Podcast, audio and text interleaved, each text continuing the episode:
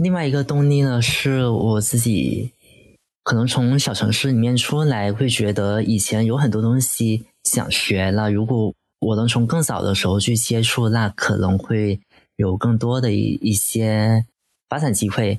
那所以，呃，我希望在我自己有能力的时候，我能去解决一些这样的问题，能够，比方说让教育变得更加公平。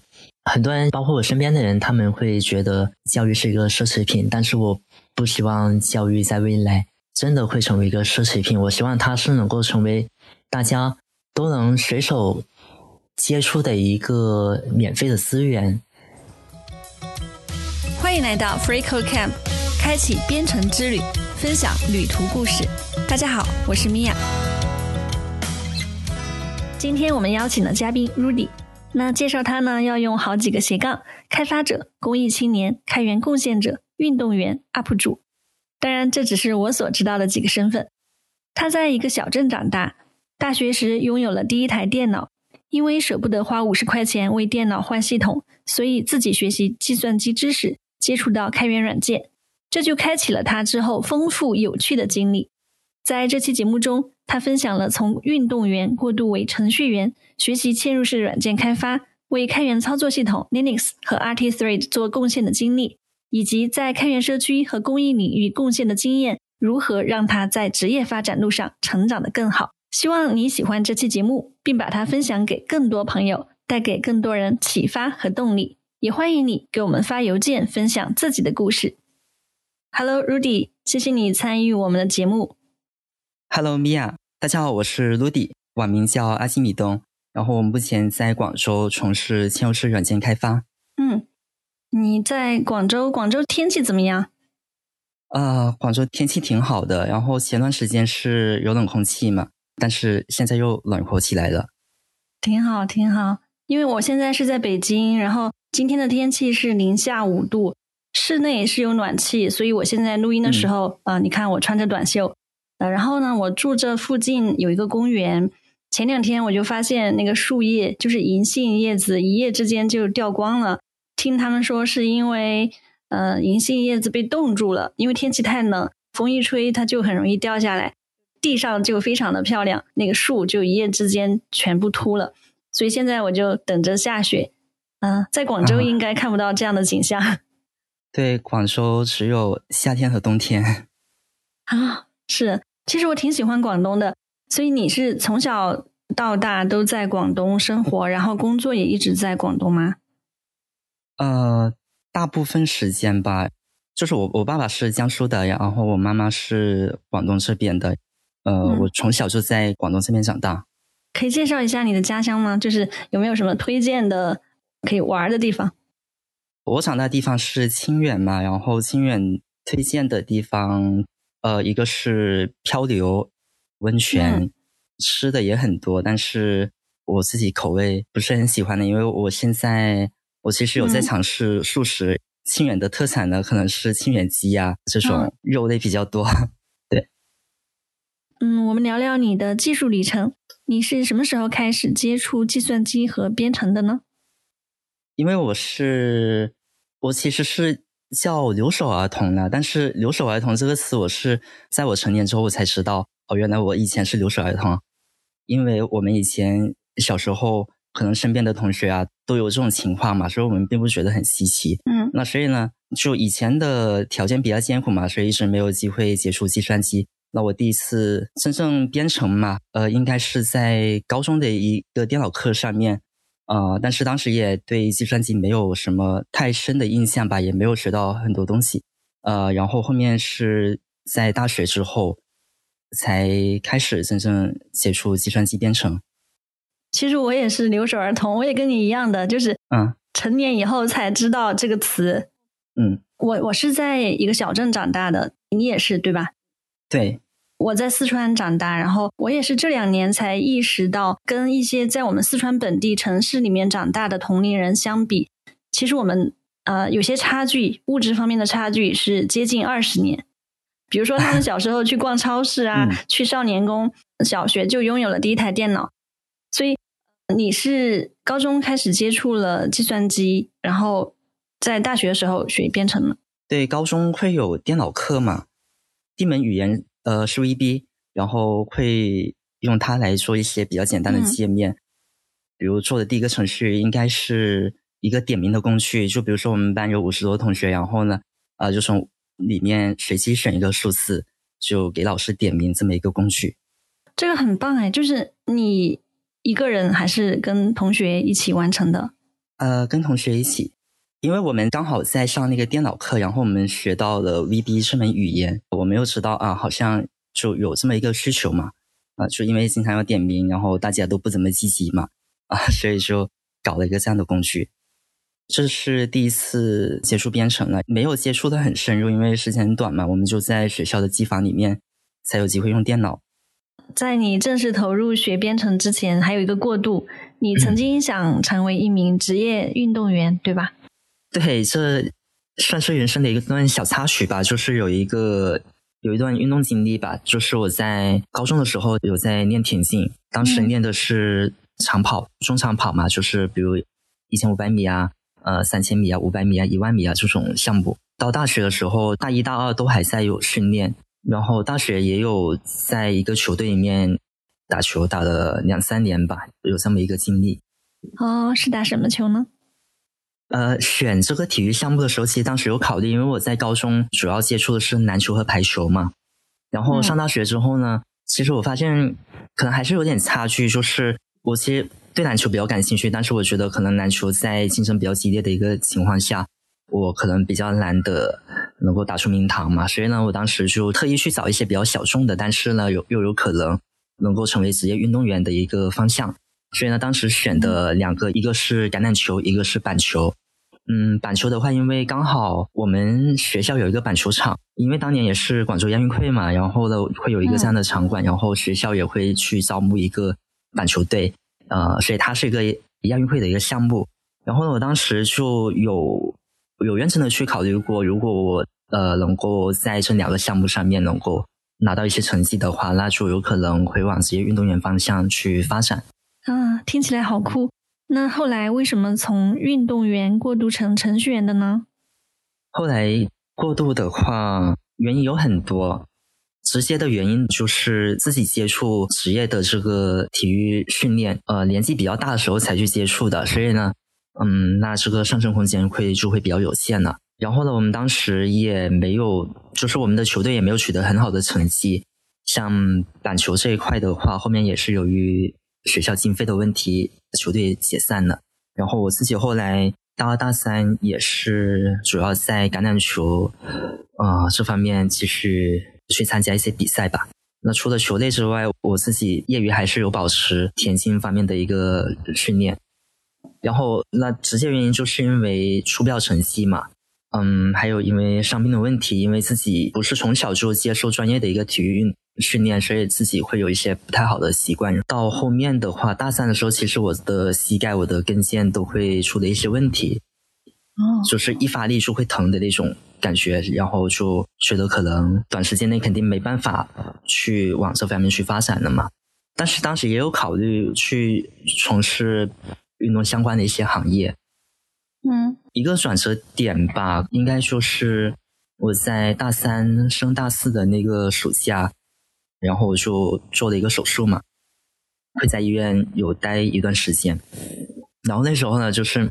每天看着天花板动不了，然后就在思考，啊，就是马上就要大四了嘛，然后如果不考研不读研的话，那接下来路应该怎么走？所以当时就会思考的很多，然后就会想起自己其实从小到大，呃，虽然在小城镇长大嘛，但是对科学这方面还是比较感兴趣的。那以前，嗯，比如小学的时候，老师问你的梦想是什么，那我就是会讲我想当科学家。会想起很多以前的事情，以前怎么一个学习经历啊，怎么过来啊？然后在大学的时候也会去，比如像电子协会这种，去学很多一些跟编程相关的一些东西。然后其实觉得还是会挺感兴趣的。那人生嘛，也不一定，嗯，虽然在运动这条路上有花好几年的时间，那也不一定要非得一条路走到黑。那所以当时。嗯，心里一个比较强烈的意愿就是说，呃，那我还是想在技术这方面继续去发展。当时我我的起点可能是比较低的，因为大学几年我没有花太多时间去在编程这方面下功夫嘛。但是我会觉得，如果我年轻的时候不去把它攻克了，不去掌握它，那我年纪大了，后面的话我可能会更加没有这个机会。对，因为现在是信息化时代嘛，IT 已经成为了一个人类不可或缺的一个基础设施了啊，所以我觉得还是有必要往这方面去发展。嗯，为什么会专注于嵌入式开发呢？嗯，因为我的专业是电气工程，那我们会有一些电子相关的课程嘛，比如说怎么制作一个电路板、像是系统呀、什么微机原理啊这种课程，我们是有的，是有这么一个基础的认识吧。当时一个感觉就是，因为我我知道有单片机这东西，对吧？然后我也学过，然后。那我也用过，但是我还没有搞明白它到底是怎么工作的，所以会觉得很神奇。另外一点的话呢，就是从找工作的角度去考虑了。你看，我我当时是大三，然后我要考虑我未来要走的路，那我只有大四这一年去准备，然后去找工作。所以比较直接的话，就是我从跟我专业比较相关的一个点去切入，那嵌入式就是一个跟编程相关最直接的一个。一个方向了，明白？你可以介绍一下嵌入式是什么意思吗？呃，虽然我们经常听到，但是我不是很理解它的意思。对，嵌入式的英文是 embedded 嘛，那就是一个东西嵌在一个东西里面嘛。它的一个比较官方的解释，就是一种专用的计算机用在一个专用的领域、一个场景的一个控制系统，比方说。呃，洗衣机，洗衣机它本身是一个机器，对吧？嵌入式在里面的作用呢，就是一个洗衣机控制系统。比如说，我们按的按键，然后有什么功能，然后让它驱动它的电机转动，这样的一个系统就叫嵌入式。哦，大概理解。其实就是你能接触到的一些电子产品吧，多多少少都会跟嵌入式相关。比如呃，刚刚讲的洗衣机啊，各种家电哈，嗯，还有我们的汽车，汽车里面也会有很多控制系统。还有一些工业方面的工厂里面的各种呃操作设备，还有对呃手机，手机也也是一个嵌入式系统，所以它们的特点呢就跟通用的系统不太一样了。就像那个电脑，我们叫桌面计算机嘛，嗯，它就是可以完成很多通用的一些功能，呃，就不是局限在某一个专用的功能里面，嗯。啊，那现在就业前景怎么样？就是如果有人现在在考虑要不要去读这个嵌入式开发相关的专业的话，想了解一下这个就业前景怎么样？嗯，就业前景应该是比较好的这几年。嗯，其实之前也有很多人问过这个问题。呃，背景是什么？背景其实是现在很多互联网大厂在裁员嘛。那其实会有很多会往嵌入式这方面去靠拢，然后这是一个背景呢。另外一个呢，是因为中美贸易战，因为中美贸易战主要是在芯片、操作系统这一些比较偏底层的一些呃技术的一个风控嘛。然后这些东西呢，其实就是嵌入式要学的、嵌入式要做的东西。嗯嗯，会导致了最近这几年嵌入式会比较的火一点。嗯，还有一个原因可能。大家会觉得嵌入式会没那么容易失业吧？就是面临三十五岁危机，因为嵌入式相对来说它的更新会比 Web 开发会嗯没那么激进嘛，会更加平缓一点。然后很多技术，比如呃操系统的一些原理啊、一些接口呀，可能已经有几十年没有变过了。哦，那我们如果想要学习嵌入式开发的话，应该从什么开始学起呢？它的学习路线是怎样的？那如果按学校的教学的话，那首先其实会从硬件开始，呃，比方说你要学怎么制作电路板，然后你要学电路原理啊，你要学那个数字电路、模拟电路，有这么一个硬件的基础之后，然后再去呃学那个微机原理，然后学那个 C 语言，然后开始在一个单片机上面去做一些应用的开发。但是呢，我自己的我自己的经历嘛，其实。我不太喜欢这种，呃，那你是怎样这种路线？因为这个路线会比较的长，然后比较的枯燥，嗯，没有办法像比如说我们学那个 JS 的话，你在页面上面画的东西马上就能看到，嗯，能够马上给初学者一个反馈是非常重要的。嗯，所以我自己比较推荐的路线，因为我比较关注开源嘛，然后我一般如果是初学者的话，我给大家推荐用 Arduino、用树莓派这样的开源的平台，对，然后直接拿现成的硬件，拿现成的模块，比如说你要做一个智能家居的一个 demo，那你就可以拿现成的。呃，Arduino，然后买上一些，比如说呃，WiFi 模块、蓝牙模块或者一些灯泡呀这样的东西，就可以直接在上面编程。然后你如果想要界面的话呢，还可以用树莓派这种比较性能比较高的一个套件去做开发，然后配合起来，那你就可以比较快速的会有一个嗯，会实现你的想法，然后能够看到有东西出来，会非常有成就感吧？对于初学者来说。那我觉得这种成就感的话，能够不断的去推进它，去深挖，呃，为什么它会这样子？为什么我写的这个代码，它就能呃，比如说连上 WiFi，能够打开我家里的灯，嗯，然后他就会逐步的去研究啊，原来它里面嗯需要控制哪些硬件外设，然后里面可能有操作系统等等，可能跟学校的教育会有点颠倒吧。但是我会更喜欢这种，就是你要让那个初学者知道这个是什么，然后才去深挖它为什么这样子。嗯，那有没有就是一定要学什么语言，然后才能做嵌入式开发？比方说，嗯，我们学 JS，我们可以做嵌入式开发吗？JS 是可以的，就现在有很多呃 JS 的虚拟机是可以部署在单面机上面。但它会是一个呃叫什么阉割版吧，就是会经过裁剪，然后会更加小巧。嗯，然后语法的话也是相同的，但是很多包可能就是没有了。但是这种开发方式的话，嗯，还是会有一一点依赖啦，就是它对平台的依赖就不一定每个通用平台都会有。学肯定是可以学的，但是目前来说不是一个很通用的。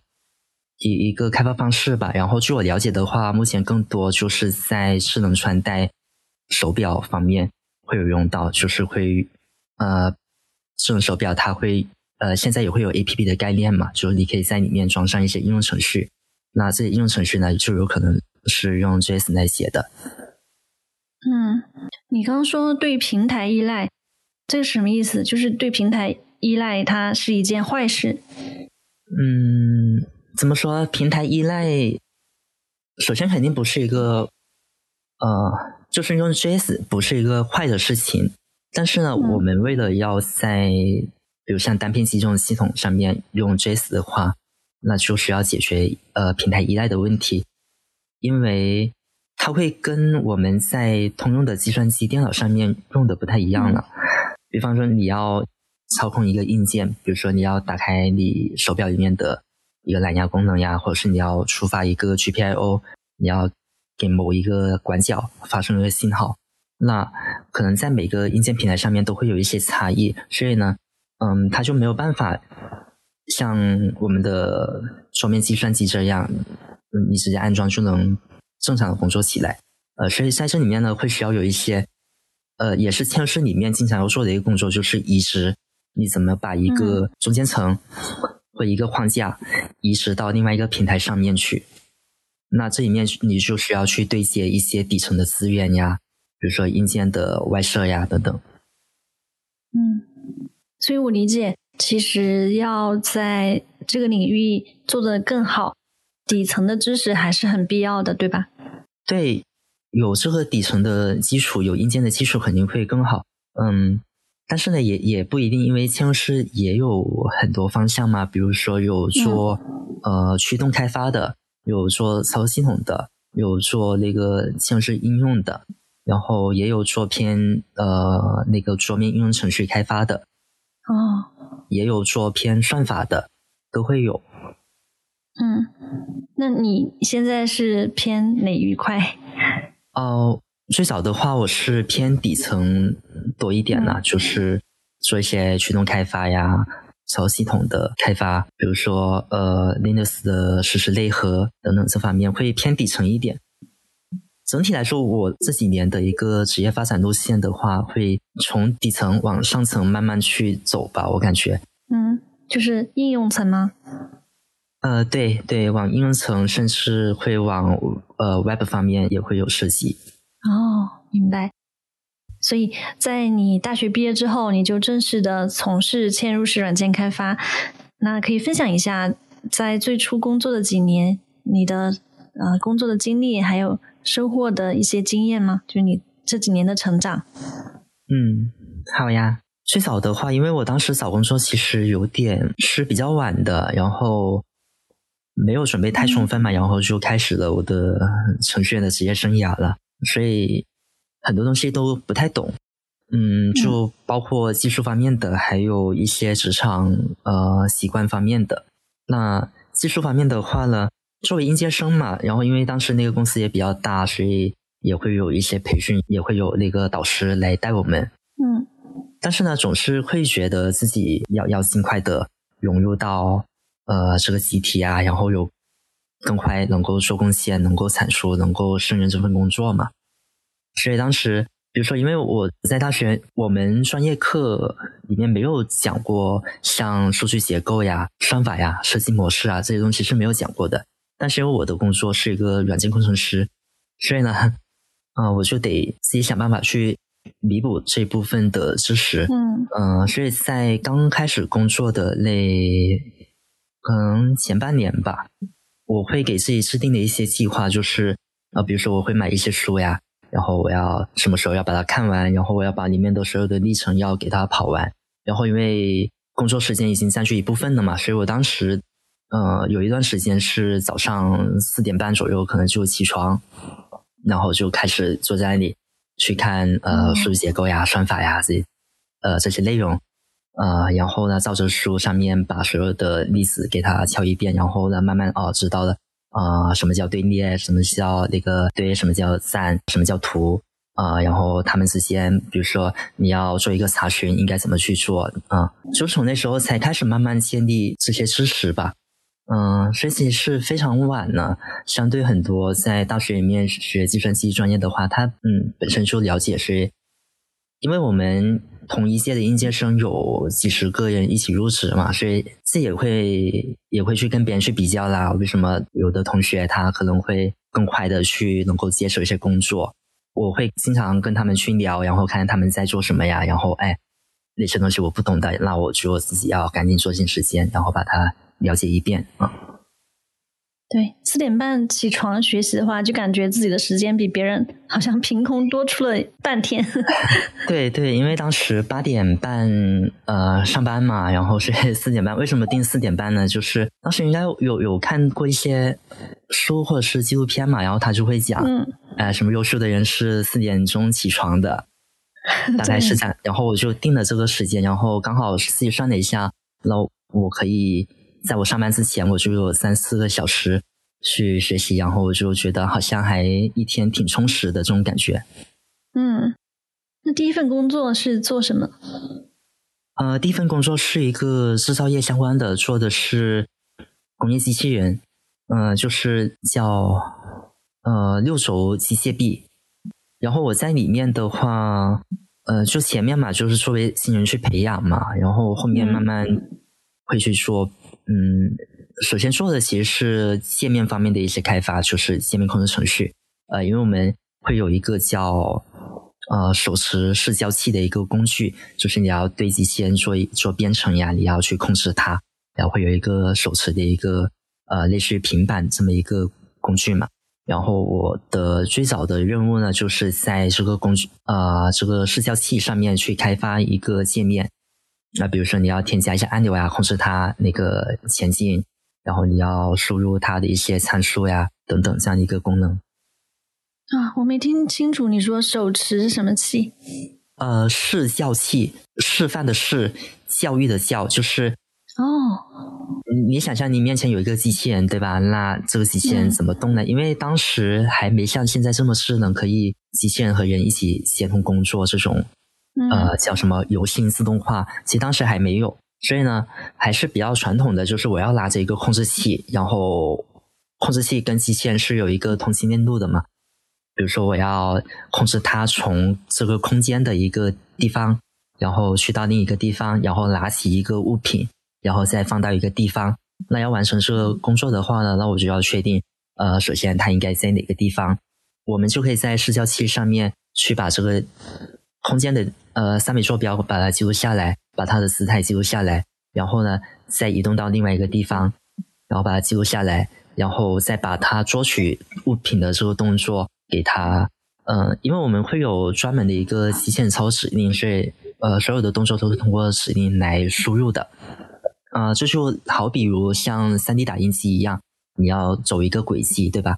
那你就需要把你的那个模型图，然后经过那个切片软件，然后生成的一个局代码。那在机器人里面，其实也也有类似的局代码。呃，我们视交器呢就可以。比较方便的去完成这些，呃，你要告诉机器人要做什么东西，要做什么动作，然后呢，对，它会自动把这些叫什么锚点吧，类似于那个视频剪辑里面的关键帧哈，你把这些关键帧找出来，我们的系统会自动把它编译出来，就是它到底以什么样的一个方式走一个轨迹，然后速度多少。然后完成这个动作，就是这么一个完成这个工作的一个工具。我想起我们家那个小米扫地机器人，就是也可以给它设置一些路径。嗯，是不是你说的这个意思？呃，有点类似吧。但是小地机器人的话，它会有一个建图的过程，就它相当于有自我感知的能力吧。啊，嗯。就是已经相对于你们那时候研究的这个呃机械臂啊，这这些机器人会更先进一点了，是吧？对对对，因为发展到现在，其实还是会有很多新的一个控制模式出来的。然后我们当时算是比较传统的一种了。嗯嗯啊，我觉得你这些工作都好有意思啊，听起来。嗯，所以，我我其实还是挺感激第一份工作经历的。我在里面工作了，其实还不到两年，然后我就走了。但是我回想起来，我其实挺感激这段工作经历，因为首先做的东西它是一个机械、硬件、软件、算法结合起来的，然后还是会有很多行业的应用。然后，呃，我会感觉我在这个过程里面会，嗯，了解了很多，对很多技术会有。一个比较全面的认识，也会建立了我对技术的一个叫大局观吧。对，然后也会有很多嗯比较深入的一个技术点的研究，比如像刚讲的，因为我们做机器人嘛，那机器人，因为我是在一四年的时候参加工作的嘛，一四年的时候，我们当时研究什么呢？研究那个 WOS 操作系统，就是呃 ROS 机器人操作系统。呃，这个东西当时应该国内还没太多人在用，嗯，我我挺感激这段经历的，就是，嗯，它会让我接触到比较前沿的，呃，确实是比较前沿的技术，然后也是呃，我们国家，包括现在说也是叫卡脖子一些比较高精尖的一一些技术嘛，嗯，对，然后还有，因为我们机器人它里面其实也有跑 Linux 操作系统，但是呢。因为 Linux 系统它是通用操系统嘛，它的实时性是有问题的，呃，所以我当时一个研究方向也也也会涉及到，呃，怎么提高 Linux 系统的实时性。嗯，在你后来的工作中，就是可能度过了从一个新人到职场人这个阶段嘛，然后你开始工作之余有了更多的时间，你有接触到环保和公益，并且。参与了很多的环保行动，嗯，可以分享一下这段体验，就是有没有遇到一些什么有意思的事情？嗯，好呀。其实我最早我在大学的时候，我就有加入当时叫青年志愿者协会这么一个一个协会嘛，然后里面也会经常做一些志愿者的活动。嗯，但是呢，我一直也不觉得自己有在有在做公益吧。我觉得这可能是我自己从小到大的经历，然后导致我比较关注的一些地方吧。因为自己是在一个小城镇上面呃长大的嘛，然后也是留守儿童。然后呢，我记得我们初中的时候，就是会有一些从外地进来的一个义教的老师，然后会来教我们呀，然后会带我们去大城市去参观呀，这样的活动。所以这可能是当时种下了一个一个种子吧，然后就觉得哎呀，这群人好厉害呀，然后长大以后是不是也能像他们一样？但是呢，我在后面又很多年之后，我才才慢慢有去做一些公益相关的事情。其实主要是在我工作稍微稳定之后，就大概是工作了两年之后，然后觉得自己编程相关东西也懂得，也已经有有基础了，然后能够胜任工作了，能够。不再对开发任务那么吃力了，这个情况下，然后就会有更多的时间，然后想去探索自己的业余的生活嘛。嗯，所以当时也是比较比较听从内心的声音吧，然后去做这么一些事事情。嗯，其实最早我关注的还不是说要在公益领域做些什么东西呀，而是在关注环保。然后当时为什么呢？我第一份工作因为是制造业嘛，然后是在郊区的一个工厂，然后工厂呢附近会有一个垃圾场，一个垃圾填埋场。天气不好的时候呢，它的味道就会从几公里之外飘到我们的办公室里面。然后当时就对这个情况感到非常的惊讶。然后因为我自己是在小城市长大的嘛，然后环境相对会稍微好一点。但其实随着自己慢慢的成长哈，你也会发现身边的垃圾会越来越多呀，会有随意丢弃垃圾的一个情况，然后会觉得嗯，这么好的一个生活空间，然后受到了污染，就会有一种想去保护它的一个感觉嘛哈。嗯，然后所以我我最早其实是在关注垃圾呃这个问题啊，为什么会有那么多垃圾？然后垃圾分类应该怎么做？然后为什么垃圾分类做不好？是从这么一个。嗯，算是生活的一个体验吧，然后入手接触环保、接触公益这方面的。嗯嗯，那后来你有参与哪些公益的行动？嗯，我最早的话，其实参加了很多。最早我是怎么参加的呢？因为我我相当于是另外一个领域的一个一个小白，对吧？那我怎么去了解一些专业的内容呢？嗯，我当时的自己想的一个办法就是，好，我要在我工作的当地，我去了解有没有人在做这样的事情。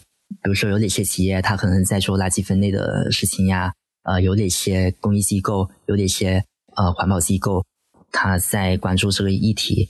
然后呢，我就会去呃看他们的官网，然后看他们的呃那个微信公众号，然后看看他们有些什么活动呀。然后我可以去参与的，然后我就是以这么一个契机，然后后面我就接触了挺多环保类的一个 NGO，嗯，以这么一个方式，然后加入他们的活动，然后去当他们的志愿者，然后看看他们都在搞些什么活动呀，呃，看看他们对我关注的这呃这个问题垃圾的问题是怎么一个看法呀，然后呃有没有更专业的一个一些知识背景。呃，我可以去了解。那后来你有把自己的在技术上的能力，呃，和公益相结合，做一些事情吗？嗯，会有有做一些。其实我在我接触之后呢，我有在其中一家公益机构会有，嗯，算是当他们的一个兼职吧，或者叫实习生吧。就是周末会去他们的办公室，或者平常有活动，我会。去参与或者去带一些活动这样子啊，但这里面有有比较有意思的一个地方，就是他们毕竟是两个圈子嘛，他们对于突然来了一个程序员这个事情挺惊讶的，呃，所以通常会会跟我去探讨，嗯，能不能用用程序呀，用软件呀去做一些什么事情呀？但是呢，因为我自己是做嵌入式开发的嘛，然后当时也是刚工作呃两年。所以对他们的需求，其实我是不那么了解的，呃，或者说他们想做的事情，我其实是还还没有能力去覆盖。呃，比方说，呃，我们在在一个社区去推垃圾分类，当时比较流行的做法就是，那我要激励用户参与垃圾分类，那我就应该去宣传，对吧？然后把用户拉过来，告诉他，呃，应该怎么分类，然后他可以把一些可回收物，然后拿过来给我们。我们会让他登记个表，然后我们会给他称重，然后会记录下来，然后下次呢可能会给他返还一些小礼品这样子。那这个流程其实是很繁琐的，当时还是用传统的指示，比如打印一个表格让他们来填。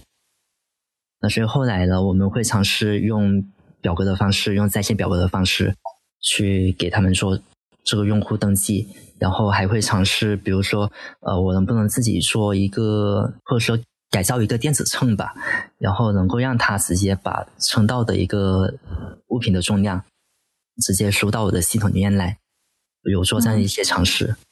然后你还做了网站？呃，对，然后也做了网站，因为这其实是比较普遍的一个需求，因为大多数公益机构或本土的公益机构其实规模不是很大，然后他们通常呢没有这个技术背景嘛。在我接触的一些机构里面呢，会有挺多有类似的需求，比如说你能不能给我做一个呃网站，然后做一个呃机构的展示啊等等。所以最早我真正想去学，呃，就从嵌入式，然后到 Web 方向去去转变，或者想去探索更多 Web 方面的开发，其实很大程度是因为这么一个契机，就是我我了解到可能市场上面有这样的需求。那我不懂，因为他们会问我嘛，他们知道我是程序员，但他们不知道程序员可能会像医生一样会有那么多分类啊。哦，对，所以他们会通常认为程序员应该很呃什么都懂啊，就是做就是能做网站啊，能做 APP 啊这种啊，但其实当时我的能力并不具备。嗯，那在他们问的比较多的情况下，那我自己就觉得啊，嗯。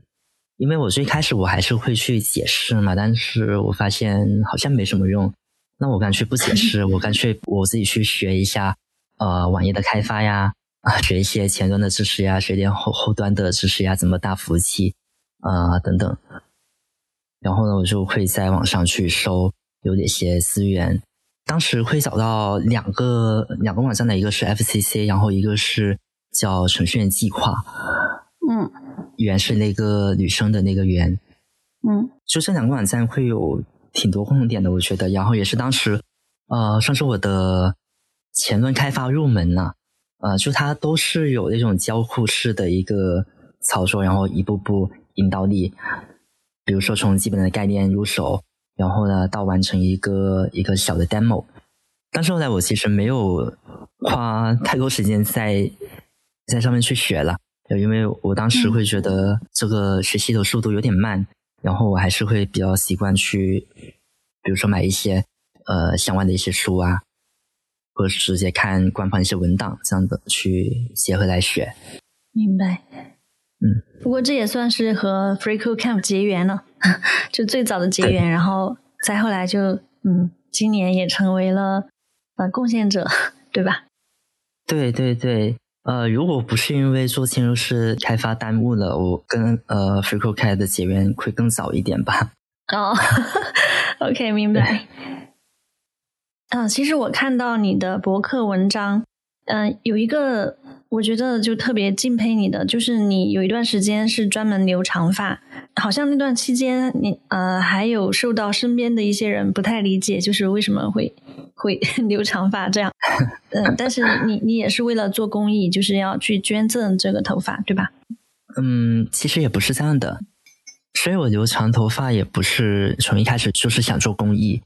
留长头发这个事情确实会遇到很多阻力，呃，最大的阻力就是来自于家里，比如像我的呃妈妈，她会每次看到我留长头发，她就会会讽刺我呀，会对我指指点点。但是呢，也是因为这个原因，然后会更加激发我，然后要把留长头发这个事情坚持下去。然后可能就会感觉，呃，以前小时候没有机会叛逆嘛，因为是留守儿童，所以没有机会叛逆。然后反而长大之后出来工作以后，好了，然后有了叛逆的机会，然后我就要坚持跟他对抗下去，然后让他知道我现在是一个独立的个体，我现在呃有自己的想法，有自己要做的事情。就是为什么要反抗呢？其实你看，像我这样，我我其实从小到大，可能在大家眼里就是那个好学生的一个形象，就是嗯，我从小的成绩其实是比较好的，然后我家里人也不用对我怎么操心，但是呢，他们会对我在职业选择或专业的选择上面会有嗯，会比较不满意吧，特别是嗯，我现在来做程序员，然后可能经常加班这样的状态。那他们最早的话，其实是希望我能够去呃考一个警官学校当警察，呃，但是我没有听他的，然后我自己选了电气工程这个专业。这个专业其实是我自己一个人瞎摸着来挑的，我也没有问过他们的意见。然后就当时为什么会选这个专业，我就是会在我们那那个高考的一个呃那本小册子上面嘛，然后去找各个学校。哪个学校有有什么专业，专业都学什么，然后就把它看了一遍，然后我就发现好了，我能报的一些学校吧，我能报的专业，嗯，然后我就找了一个里面介绍最长的，啊，就是电气工程这个专业，因为它里面会讲到啊，要学强电呀，要学弱电呀，那强电的话就是像呃家用的电器这种二八十伏的电器呀。电力系统呀，这种就算强电嘛。然后弱电呢，就是偏向于比如二十四伏以下的这种直流电，呃，比如说各种呃像手机啊、像是产品啊这种控制系统。嗯，然后当时呢就看到了这个介绍，哈，要学这么多东西，那应该挺适合我的。然后呢，他的目标呢是要培养呃叫全方位呃宽领域的复合型人才。然后我就想，好了，那这不就是我想要成为的人才吗？然后我就，然后我就自己报了这个专业。所以呢，到后面其实我的家里人他都不知道我我在读什么专业。嗯，对，这算是第一次叛逆吗？然后后面的话呢，啊，后面慢慢我我的家里人也接受了这个现实嘛，因为首先我没有当警察，然后他们呃很不满意啦。但后面他们知道，好了，我选这个专业其实也是挺好的一个专业，比如说可以去供电局呀，可以有一个很稳定的工作，所以他们其实也对我这个选择感到啊 挺挺满意的。到后面的话，但是呢，在我大学毕业找工作的时候，我其实我也没有选择像供电局这样的体制内的工作，嗯，所以又再一次让他们失望了。然后反倒我是选了一个 纯训的工作。嗯，所以就有这样的一个背景在里面嘛，所以我我的妈妈可能后面在我长大之后这几年都是比较对我比较操心，然后也会对我比较不满。嗯，所以留长头发这个事情，呃，是一个算是一个比较正式的一个正面交锋吧，就是我会 以这个作为一个标识，然后去告诉他们我会对自己的。我知道自己在选择什么，然后我会对自己的选择负责任，呃，这么一个过程。那我我能够理解你的这个呃叛逆，嗯，我也想做这样的事情，但是呃，没有你有勇气，真的 啊，当然不是说留长头发，就类似的事情吧。那所以。就是关于这个捐头发，这个，嗯，是留到多长可以捐，以及有什么渠道可以去捐呢？呃，对，捐头发这个事情，其实是我在留的有一定长度之后，我才了解的了。嗯，我当时是因为我我本来就有参与一些公益的活动嘛，所以呃，我也忘了我是怎么知道呃头发可以捐，然后。比如说，我选择的是捐给癌症儿童做假发嘛。嗯，他的要求其实也不多，呃，要求就几点吧。第一点，头发要是黑的，没有染过，没有烫过，呃，发质比较好。然后第二点呢，呃，长度要大于三十厘米。应该主要就这两个两两个要求了。然后为什么要大于三十厘米呢？因为这个头发是要用来做那个儿童的一个。像那种蘑菇头的小小的一个假发套嘛，嗯，呃，然后工厂加工呢，它需要三十厘米以上才能加工，所以会有这样的要求。哦，对，所以我当时也是知道这个条件之后，然后就下定决心，哈，要留够三十厘米。啊，嗯，那还有那个捐赠的渠道吗？嗯，我们后面可以放在 show notes 里面。好呀。听众们也可以看得到。我当时是捐给了叫广州金丝带，嗯，北京好像有一个叫什么青丝，对，后面我们可以把链接呃放出来。嗯嗯。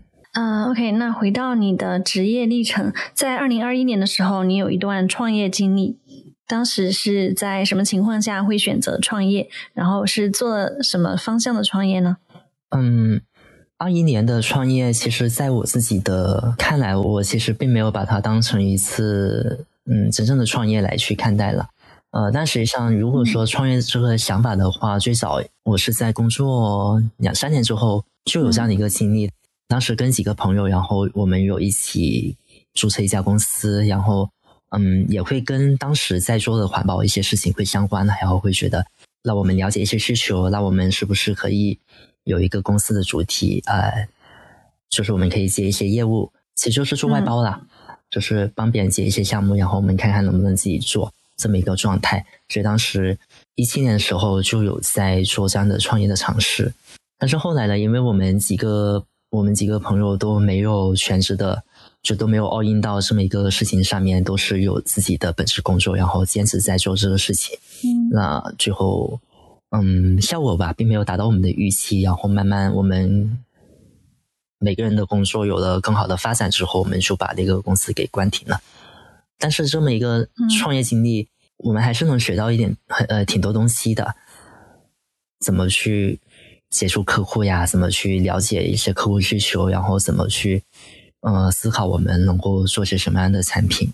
然后到二一年的这一段，其实算是我自己的一个 gap 吧。就是我在工作了几年之后，我觉得已经进入了职业倦怠期，我已经觉得，嗯，我不想上班了，嗯，所以当时就离职了。对，我当时在国企工作，但是我同时会有参与一些开源项目。那对我来说，其实整个状态会挺割裂的，因为国企会有比较多的一个规矩嘛，然后也是比较封闭，然后呢，开源的这个状态又比较的比较自由嘛。那对我来说是两种不同文化的冲击。我自己的感觉吧，我是在参与开源项目的过程中吸取能量，在充电，然后呢回到工作岗位当中又在放电。嗯，所以这种感觉持续下来之后，我会觉得自己的生活，就是我会对我当前的工作已经不太满意了，我就选择离开，去探索一下自己吧。嗯。就是在刚讲的二一年创业的这个之前呢，其实还有一小段的工作经历，就是我在考虑我想做什么样的事情，就我想做什么样的一个产品的时候，因为我当时对环保这个领域会比较感兴趣，所以呢，我就选择了这个领域里面的一家公司，然后我就应聘进去，然后当一名工程师，看看他们的产品，呃，是怎么做的呀，市场的情况怎么样。就最后面，其实跟我进去之前的想法是，嗯，挺不一样的。我也会觉得那个市场并不是我想要的市场，最后面也就离开了。然后呢，呃，我就经历了一段我叫自我探索期的一个阶段嘛，那也也就是刚讲呃创业的那个过程。所以当时是做什么方向呢？我选择的方向是我当时比较感兴趣的创客教育或者是环保方向。那比方说创客教育的话，其实是怎么教那个青少年儿童接触编程这个事情？那我当时会去看现在呃，比如说小区里面就会有一些编程的机构，然后他们是怎么做的，然后我就会去了解他他们在做什么，然后我可以以什么的方式，呃，我能不能自己也去做这样的一些课程？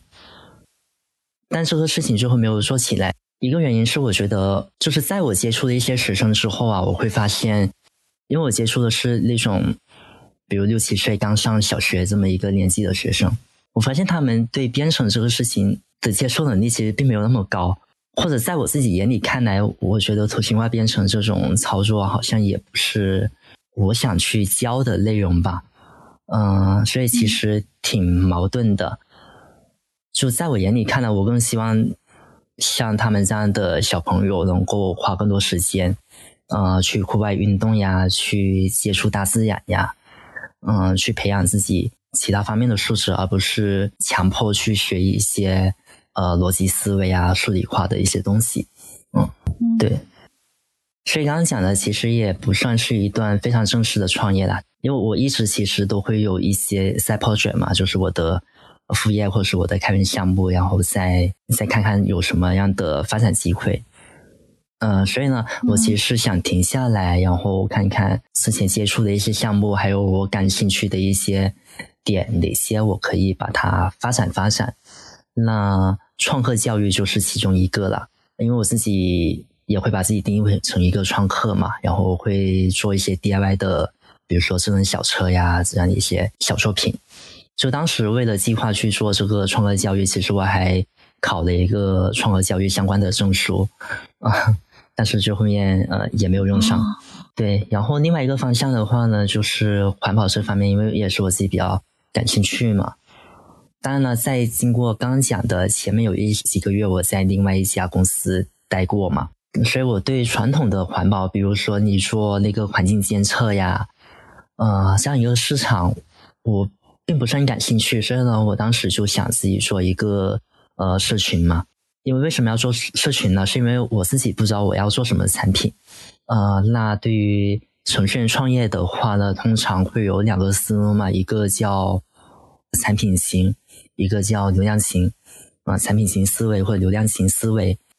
那产品型呢，就是那我自己，比方说我想研发一个，比如像戴森这样一个吹风机，对吧？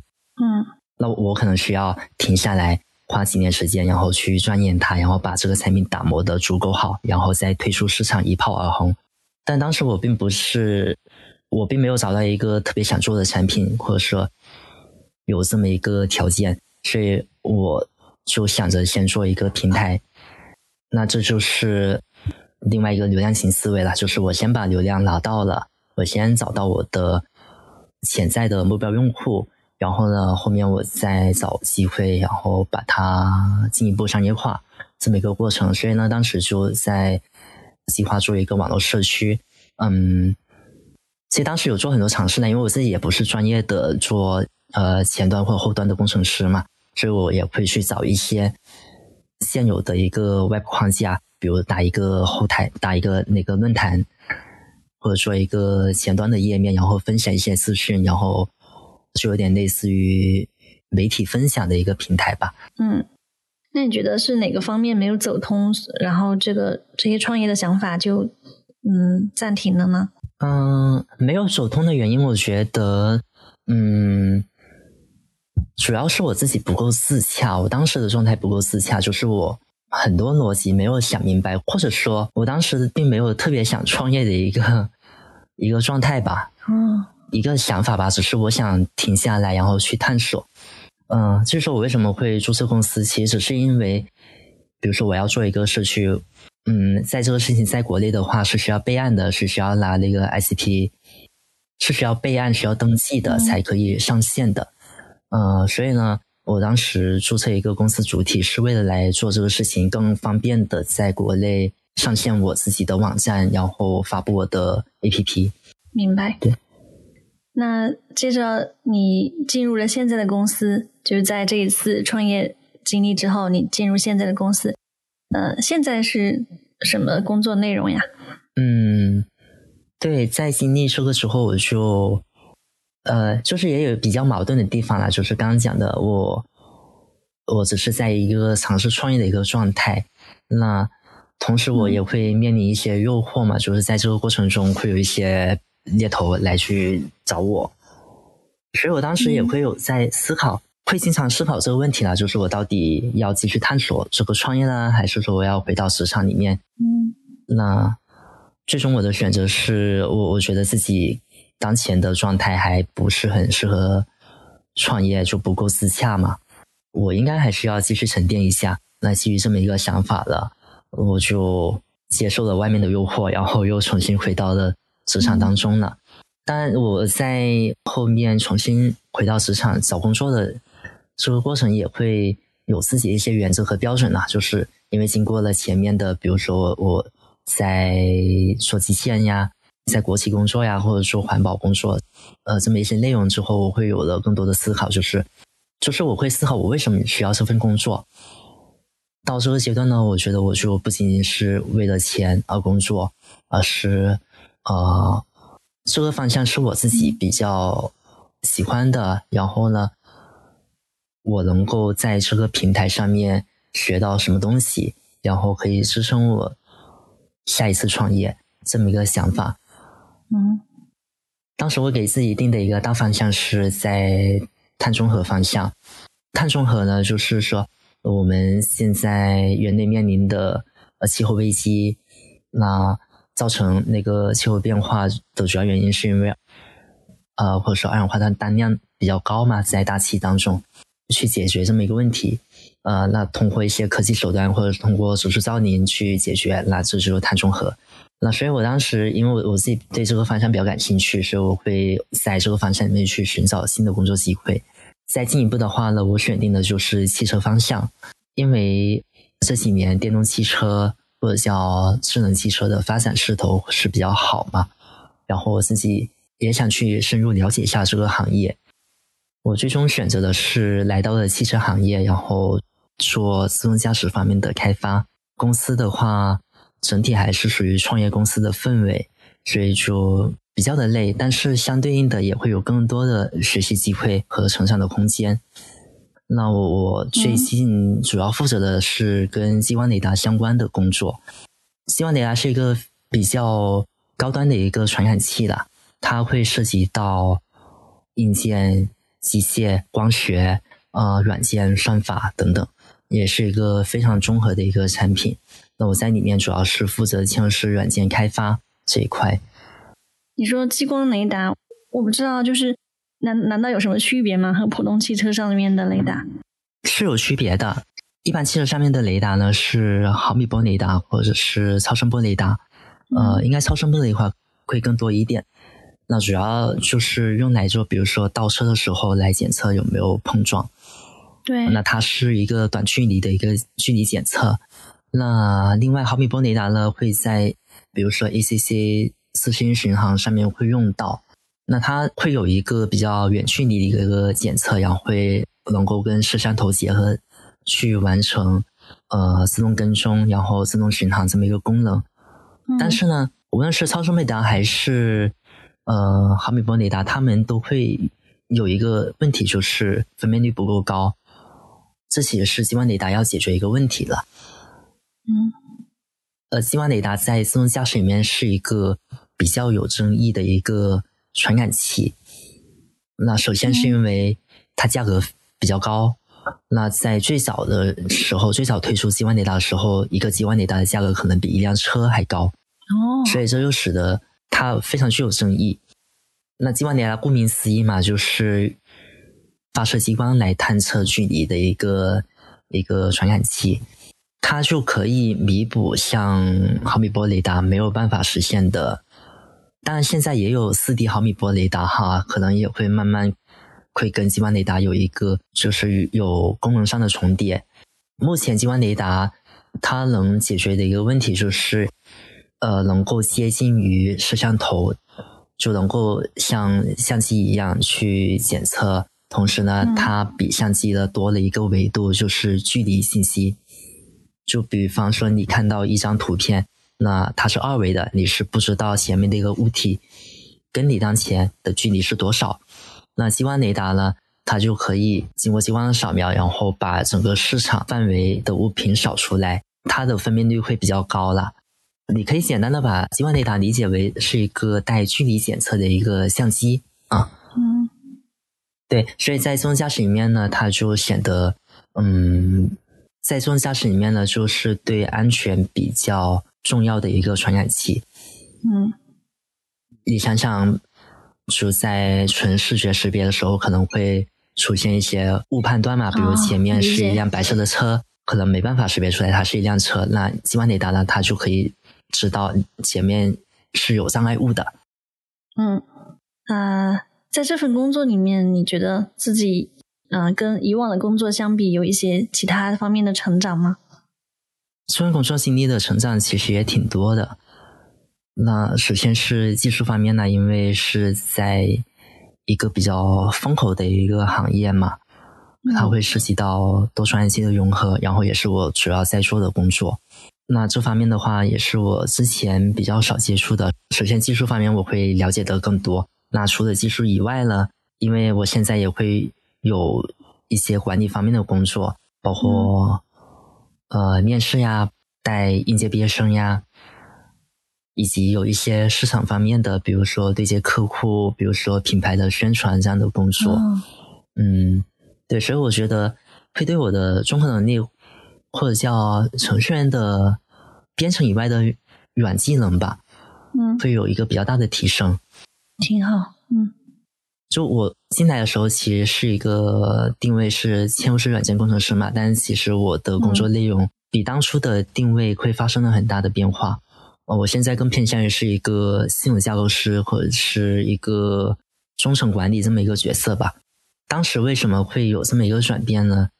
一个客观原因是因为我们原来团队的一个架构师他离职了。那因为在创业公司里面人手相对比较紧张。那就暂时没有人去负责，呃，软件架构这一部分的内容。当时我的我的主管吧，他就跟我去聊这个事情，然后我觉得我自己能做，嗯，所以呢，我就把这个事情接下来了，嗯，然后结果还做的不错，嗯，所以呢，在我入职三个月，然后转正答辩的时候，我就已经已经接替了架构师这么一个职位了，嗯。但我在这份工作经历之前呢，我其实也一直并不觉得自己是一个非常杰出的一个程序员吧，或者在编程技能上面非常的突出这么一个状态。但可能是因为，嗯，在开源社区或者是自己有有一定的创业经历之后，就潜移默化的把这份能力培养起来了，然后，嗯。突然发现，好像既懂嵌入式，然后又懂呃 Web 开发，然后也懂一点管理啊，这样的人好像还挺少。嗯，所以呢，在这个环境下面，我可能就一下子就比较突出了。包括当时转正答辩的时候，我们部门的领导其实给我的评价是非常高的。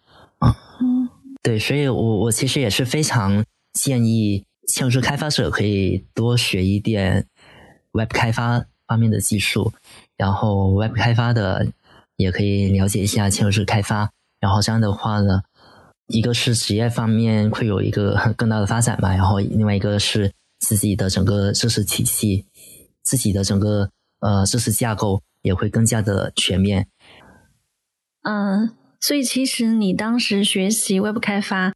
嗯，是因为想要，呃，就帮助公益组织做一点事情，然后，嗯，当时并没有想到说，哦，这个可能对我以后职业发展也会有帮助，可能就是无意识的去，呃，拓展自己的边界，然后去学习新的东西，它在未来的某一天会成为我们发展路上的一些帮助，对吧？对，所以，对，就就让我觉得你的职业生涯中，你做的好像。嗯，可能在某些人看来不太理解的，哎，这个东西都不赚钱啊，这个对你的晋升有有有什么相关啊？甚至都不在这个圈子里面，是在另外一个陌生的圈子里面。但是我觉得你就是愿意去打开自己，去接触这些新的事物，然后他最终就是乔布斯讲的，就是这些点它最终会汇集到一起，成为一条一条线，就是 connecting the dots，对吧？嗯嗯嗯。就呃，另外一个说法就是，你看哈，人生那么长，你走的每一步都算数。嗯，呃，就是我想分享，就是自己工作亲身经历的一个感受嘛。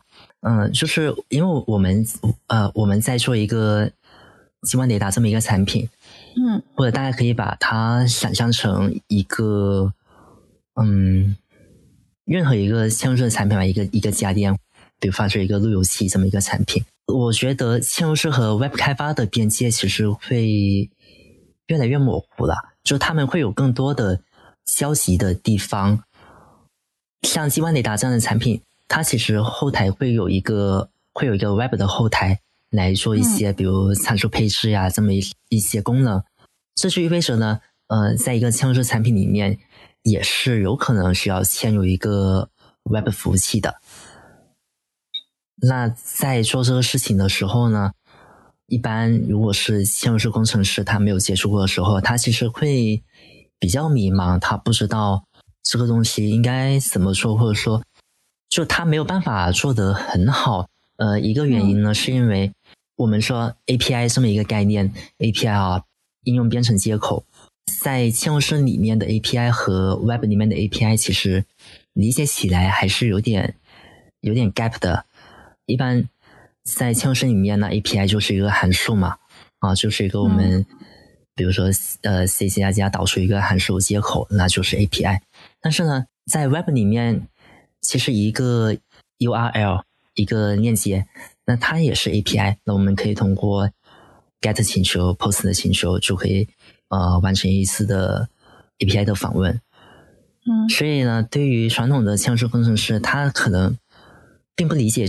在我们早期做这个产品的时候呢，那有的同事他没有办法理解了，他就不会觉得我应该我应该怎么去规划我的这个 Web API，然后让它能够更好的集成，能够做二次开发。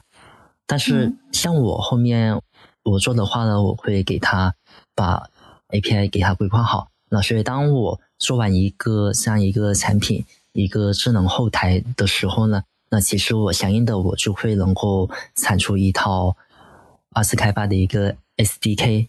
客户呢，呃，或者是我们的用户呢，他就可以基于这个 SDK，能够嗯集成到他的系统里面，能够去完成一些他想要的一个一个交互功能啊。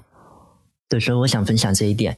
嗯，我们想做一个更好的产品，其实是需要有更多的知识进来，然后能帮助我们去去做决策，帮助我们在设计阶段做得更好。嗯嗯，大概理解了。那就接下来聊聊你参与开源社区的经历。刚刚也讲说，呃，其实在这里面获得的一些经验和能力。呃，就帮助你在啊本职工作中也能发展的更好。那回顾一下，你第一次给开源项目做贡献是怎么样的情景？我第一次给开源做贡献，其实是我筹备了很久，在想方设法给 Linux 内核提交一次代码。那为什么会有这么一个想法呢？因为我接触计算机比较晚嘛。嗯。但是呢，我其实在接触计算机的时候呢。我就接触了开源的文化，所以我一直对做开源软件的，呃，这些人非常的敬佩，然后我也希望自己能够有一天能够成为他们的一份子，因为我最早呃参加工作就是做偏底层的嘛，比如说 Linux 系统开发呀，呃，系统移植啊这样的工作，那所以我会接触内核 BSP 比较多，那我当时。第一个提交就是我在做一个 BSP 的时候，当时用的是 N 字谱的一款芯片。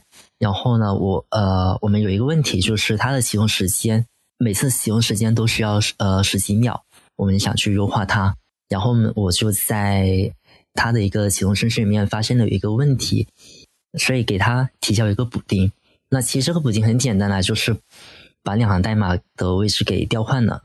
嗯嗯，但是。因为是第一次提交嘛，所以呃前前后后其实折腾了很久。那首先因为是 Linux 内核嘛，它的开发还是沿用了开发模式，还是沿用了以前的开发模式，就是你要订阅它的邮件列表，然后呢，呃，它会分了很多子系统，那你要找到你要修改的是哪个子系统，然后是在哪个仓库，然后由哪些 maintainer 来管理。然后你要找到对应的那个仓库最新的分支，然后，然后把你的修改打包成一个补丁，然后再通过邮件给发过去。然后，所以最早是经历了这么一个过程，非常繁琐。然后提交之后呢，还会有比较详细的一个交流啦，就是因为每天的是呃芯片原厂的工程师嘛，然然后就会有一些比较深入的沟通呀。那为什么要这么修改？在什么场景下测试过？那我们要提交这个补丁呢，就要给他比较详细的去说明这个情况。嗯，就整个过程是挺繁琐的，但是呢，呃，确实非常的兴奋，因为第一次在做这种事情，会觉得哈，好像每一步都是新的一个一个感受吧。嗯，对。首先填的那个 git commit 就是那个提交信息，也是反复经过了几次修改。因为没有达到他们的要求，他就会告诉你你要按照他的格式来填。那你要把多余的一些提交给它去掉，把它合并成一个，然后再提交等等这样的一个沟通过程。嗯，所以这就是我的第一次提交，然后印象非常的深刻。后来其实就没有在 Linux 内核方面有太多提交了，因为我自己没有在芯片原厂这种公司工作嘛，所以会比较的对这种需求就没有那么强烈。然后呢，整个交互的整个沟通的过程，嗯，虽然很兴奋，但是也是比较的繁琐。然后后来我就知道了，呃，中国啊有一个 RTSY 操作系统，它也是一个开源的，然后在国内的生态也还可以。那所以我慢慢啊，我就把更多的精力放在 RTSY 社区这一边呢。嗯，你刚刚说在接触计算机的时候就接触了开源文化，这是一段什么经历？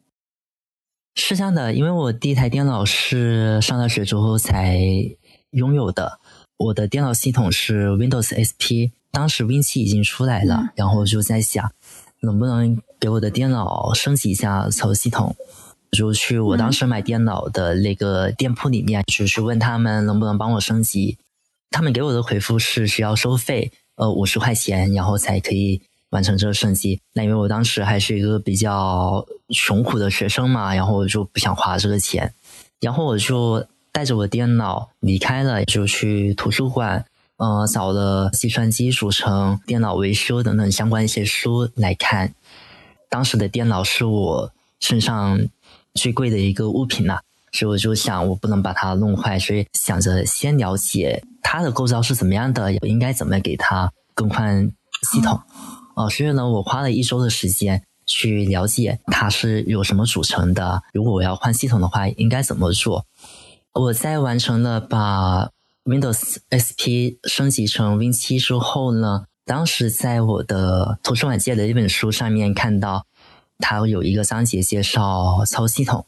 那除了 Windows 外呢，它还有介绍苹果系统呀，有介绍一个叫乌邦图的系统，也尝试呢把乌邦图装到我的电脑里面。那这是我第一次接触 Linux 系统。啊。所以呢，在刚开始接触电脑的时候，我就接触了 Linux 系统，然后我就开始去了解 Linux 系统是怎么操作的，它背后是怎么发展起来的，为什么会有这样一个系统？呃，这其实也是我最早被开源文化所打动的一个起点。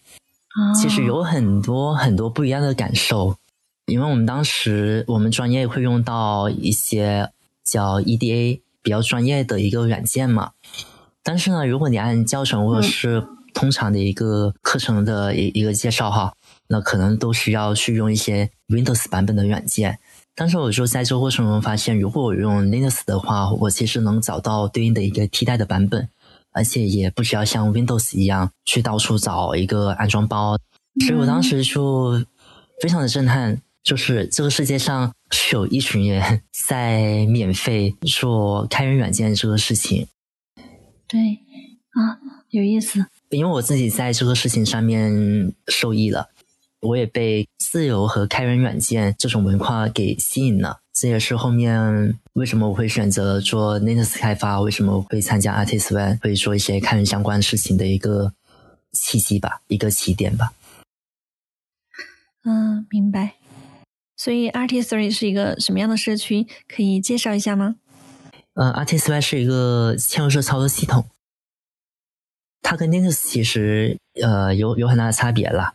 嵌入式操作系统通常是运行在单片机上面嘛，是一个比较小型的，那不会像 Linux 那么庞大，也不会有像呃内核态、用户态、多用户管理等等这些特性。呃，相对来说是一个比较简单的一个操作系统。嗯，是运行在性能比较。低一点的，像单片机这种控制器上面，当时比较关注 RTSY，其实也是因为自己在看 Linux 源码的时候会比较吃力了啊，因为实在太庞大了，然后自己做的也是偏向于一些边边角角的 BSP 方面的一些开发维护，对内核也不是很足够了解，然后就想着可以去看看其他一些比较小型的操作系统啦。嗯，像 r c s y 这种比较小的操作系统，嗯嗯，BSP 是什么意思？呃，BSP 是叫中文叫板级支持包吧，啊，板级支持包，它在逻辑上是操作系统的在下一层的，就是用来屏蔽硬件的一些呃差异，比如说我的一个呃一个电路板上面会有一些外设，比如说 USB 啊，比如说以太网接口呀，比如说传感器啊等等，BSB 这一层呢就可以去。呃，完成这些硬件的适配，然后对接到操作系统里面啊，我们可以这么去理解。所以它是一个比较底层的东西，这也是嵌入式工程师的一个大类吧，就是也，嗯，呃，也也会有专门称呼叫 BSB 工程师的。嗯，对。但为什么当时这个 three 嗯 RT three 社区有吸引你？它的哪些方面吸引了你？嗯，所以我当时一个出发点就是我。一个出发点是因为 Linux 内核太庞大了，然后我想了解操作系统是怎么工作的。嗯，然后我就找到了 ITSY 社区。那最早我对它其实并不了解，最早的我是参加了他们的一个社区分享会嘛，然后知道了哦，原来他们是一个国产的操作系统，然后也是做了很多年了，也是开源的。OK，然后那我可以去深入去了解一下。然后就开始去下载它的代码，然后去看它是怎么使用的。那 RTSY 的社区有很多优点呢。首先，它是一个来自中国的一个操作系统，那它的文档是中文的，而且非常的详细。我们可以通过文档就可以知道它是怎么工作的，知道我们可以怎么把它用起来。那除了文档之外呢，它的整体架构也是非常的吸引人的。嗯，相对其他的嵌入式操作系统，RTSY 的一大特点呢，就是它会除了系统内核之外呢，它还有自己的组件层，还有自己的软件包。嗯，呃，操作系统内核呢，做的工作其实相对简单，相对比较单一啦，主要包括任务的调度、任务间通信、网络、呃内存管理等等，这些呢就是操作系统内核要做的事情。那 RTSY 就在内核上面增加了一个组件层，那组件呢就包括一些驱动框架呀，包括一些网络协议站呀，包括一些常用的工具呀等等。那这就可以让开发者不用写太多的代码，可以直接集成进来。那软件包呢，也是 RTSY 的一大亮点，因为我们知道在嵌入式里面其实是比较缺乏一个包管理机制的。它不会像 Python 一样有那个 pip，JS 里面有那个 npm，在 C 和 C 加里面其实比较缺乏这种包管理工具，这就导致了在日常开发里面，每个公司可能都要重新造轮子啊，都要维护自己的一套库。所以呢，RTSY 的软件包呢，在一定程度上解决了这个问题。那软件包可以是官方的，也可以是社区开发者贡献的。呃，就好像我们用 JS 写的一个包，我们可以提交到 npm 平台，然后那大家就可以把它下载下来，我就有了这个功能。嗯，那这是 RTSY 的框架了，也是比较让我眼前一亮的地方。因为像传统的嵌入式操作系统，其实并没有这么丰富的生态。人们可以通过哪些方式为这个开源社区做贡献呢？可以介绍一下吗？嗯。刚好最近我有同事也在用 RTSY，然后呃，就让我回想起来了几年前我参与 RTSY 的那个状态，所以呃还是挺感慨的。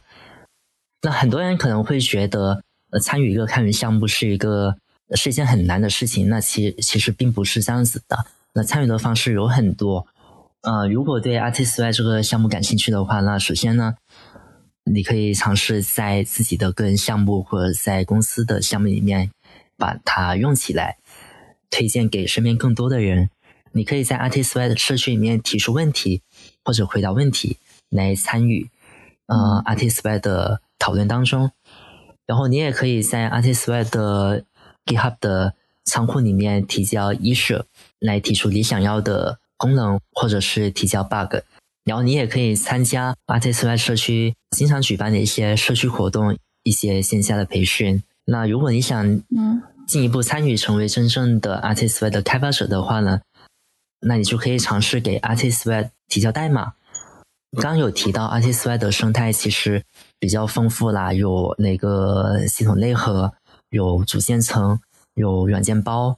那所以呢，提交代码呢就不仅限于要给 RTSY 的内核提交，那我们可以在组件层或者在软件包生态去提交。那相对来说呢，软件包是一个更加开放多元的一个一个生态系统。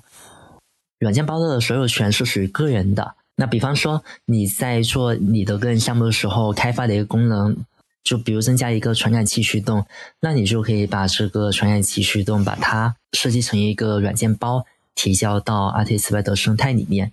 那这样的话呢，RTSY 的开发者就可以看到你的这个软件包，他们也可以在他们的项目里面用上你的软件包，就可以达到代码复用的一个效果。嗯，那除了提交代码呢？你也可以进入 RTSY 的社区，加入兴趣小组，比如说蓝牙的兴趣小组呀，比如说刚刚讲的，呃，提到的 JS 在嵌入式方面的应用这么一个兴趣小组，那或者是呃参加 RTSY 的线下沙龙，嗯，参与分享交流，或者是自发组织 RTSY 的交流会，嗯。那在哪些城市有一些交流会呢？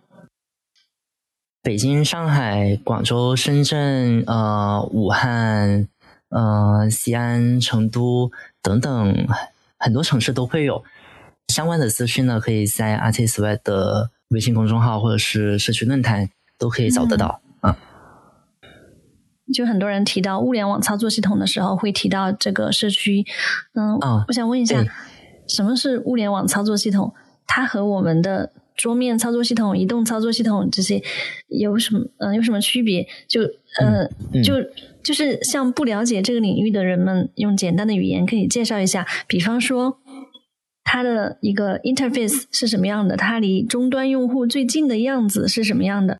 因为像我们所熟悉的桌面或者移动的操作系统，我能看到它上面实际的应用程序，对吧？我每天都在用。那物联网操作系统呢？物联网操作系统的话，那首先我们说物联网是互联网的一个延伸嘛，是从电脑和电脑的连接到移动互联网，就是人和人之间连接，然后延伸到呃人与物之间连接，或者是物与物之间的连接，那这就是物联网。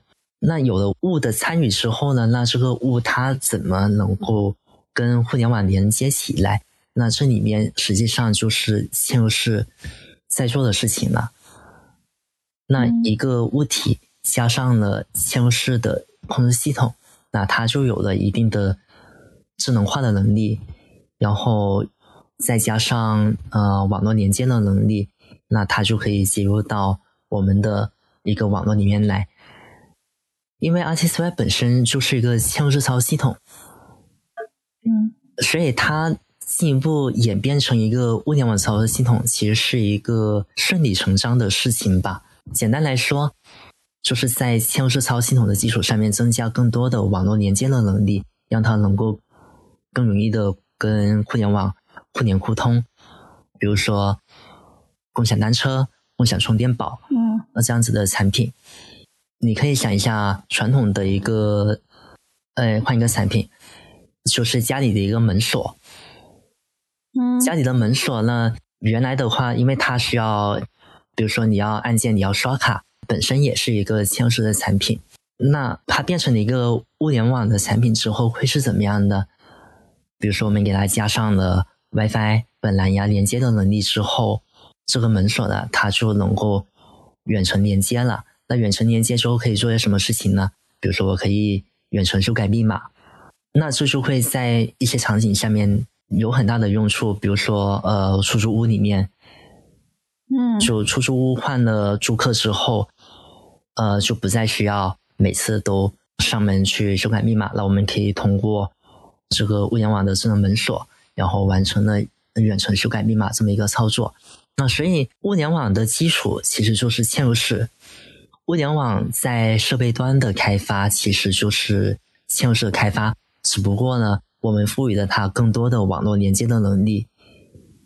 嗯，对我，我能够理解你说的这些门锁控制，包括那个智能家居控制界面，但是我还是想问，就是这个物联网操作系统，它离终端用户最近的样子是什么？就是我现在打开我手机上的这个门锁控制的界面，它是物联网操作系统，就基于物联网操作系统开发的吗？我不理解这一块。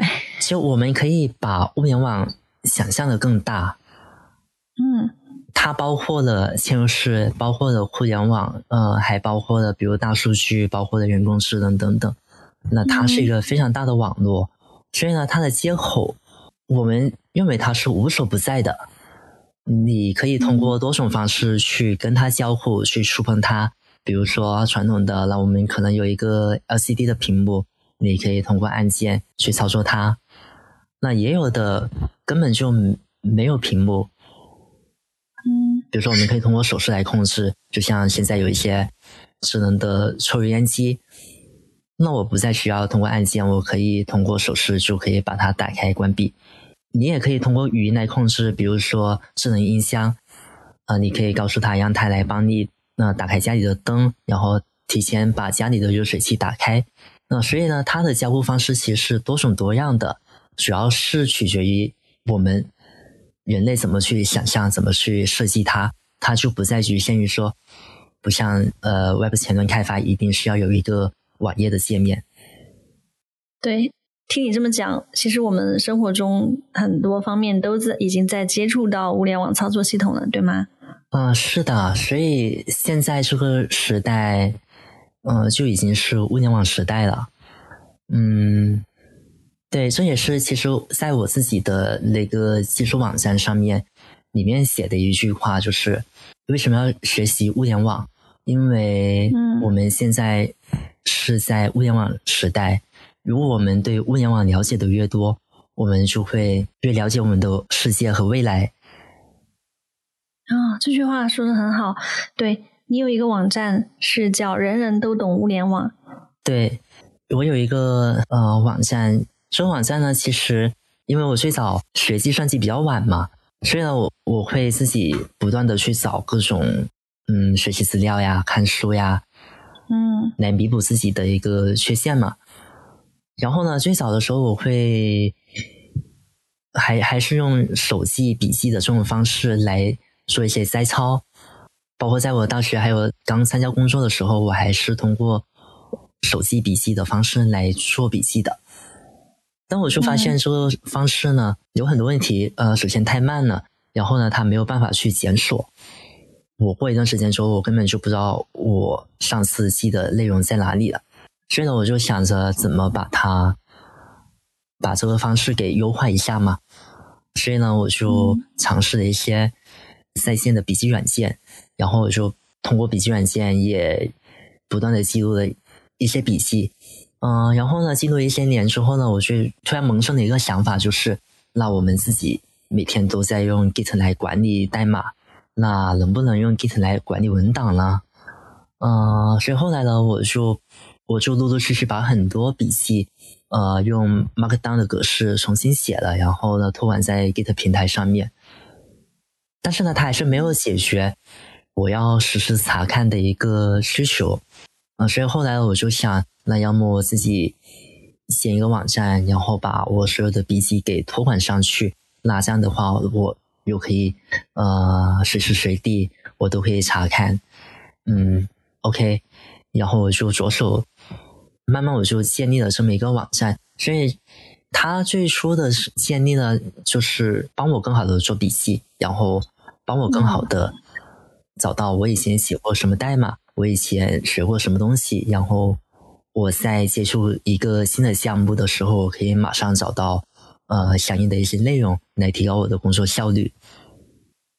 对，我看到它现在上面有好多板块，就是比如说 JS、Python，然后这里面都会包含一些学习的资源，对吧？对，因为过去这个网站主要是作为我个人的一个笔记的托管来用，但是慢慢我还是有更多的一个想法吧，就是希望把它变得更加系统一点，能够让更多人也能用起来。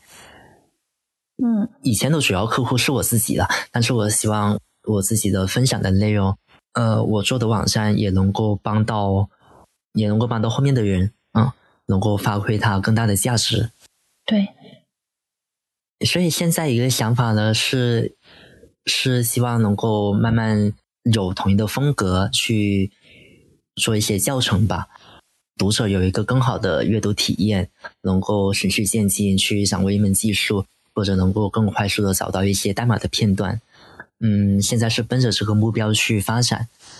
然后同时呢，因为我自己在做，就是在做物联网这一块嘛，我自己在找资料的时候也会发现网上的资料比较碎片化，然后像 Web 开发会有很多网站，比如 FCC 对吧？还有其他各式各样的。教程网站都会有，但是我嗯，我发现好像没有一个网站会专门去讲嵌入式开发，然后也没有去讲物联网，所以呢，我就想着要么我来做这个事情吧，因为我刚好也能做，所以我就做了。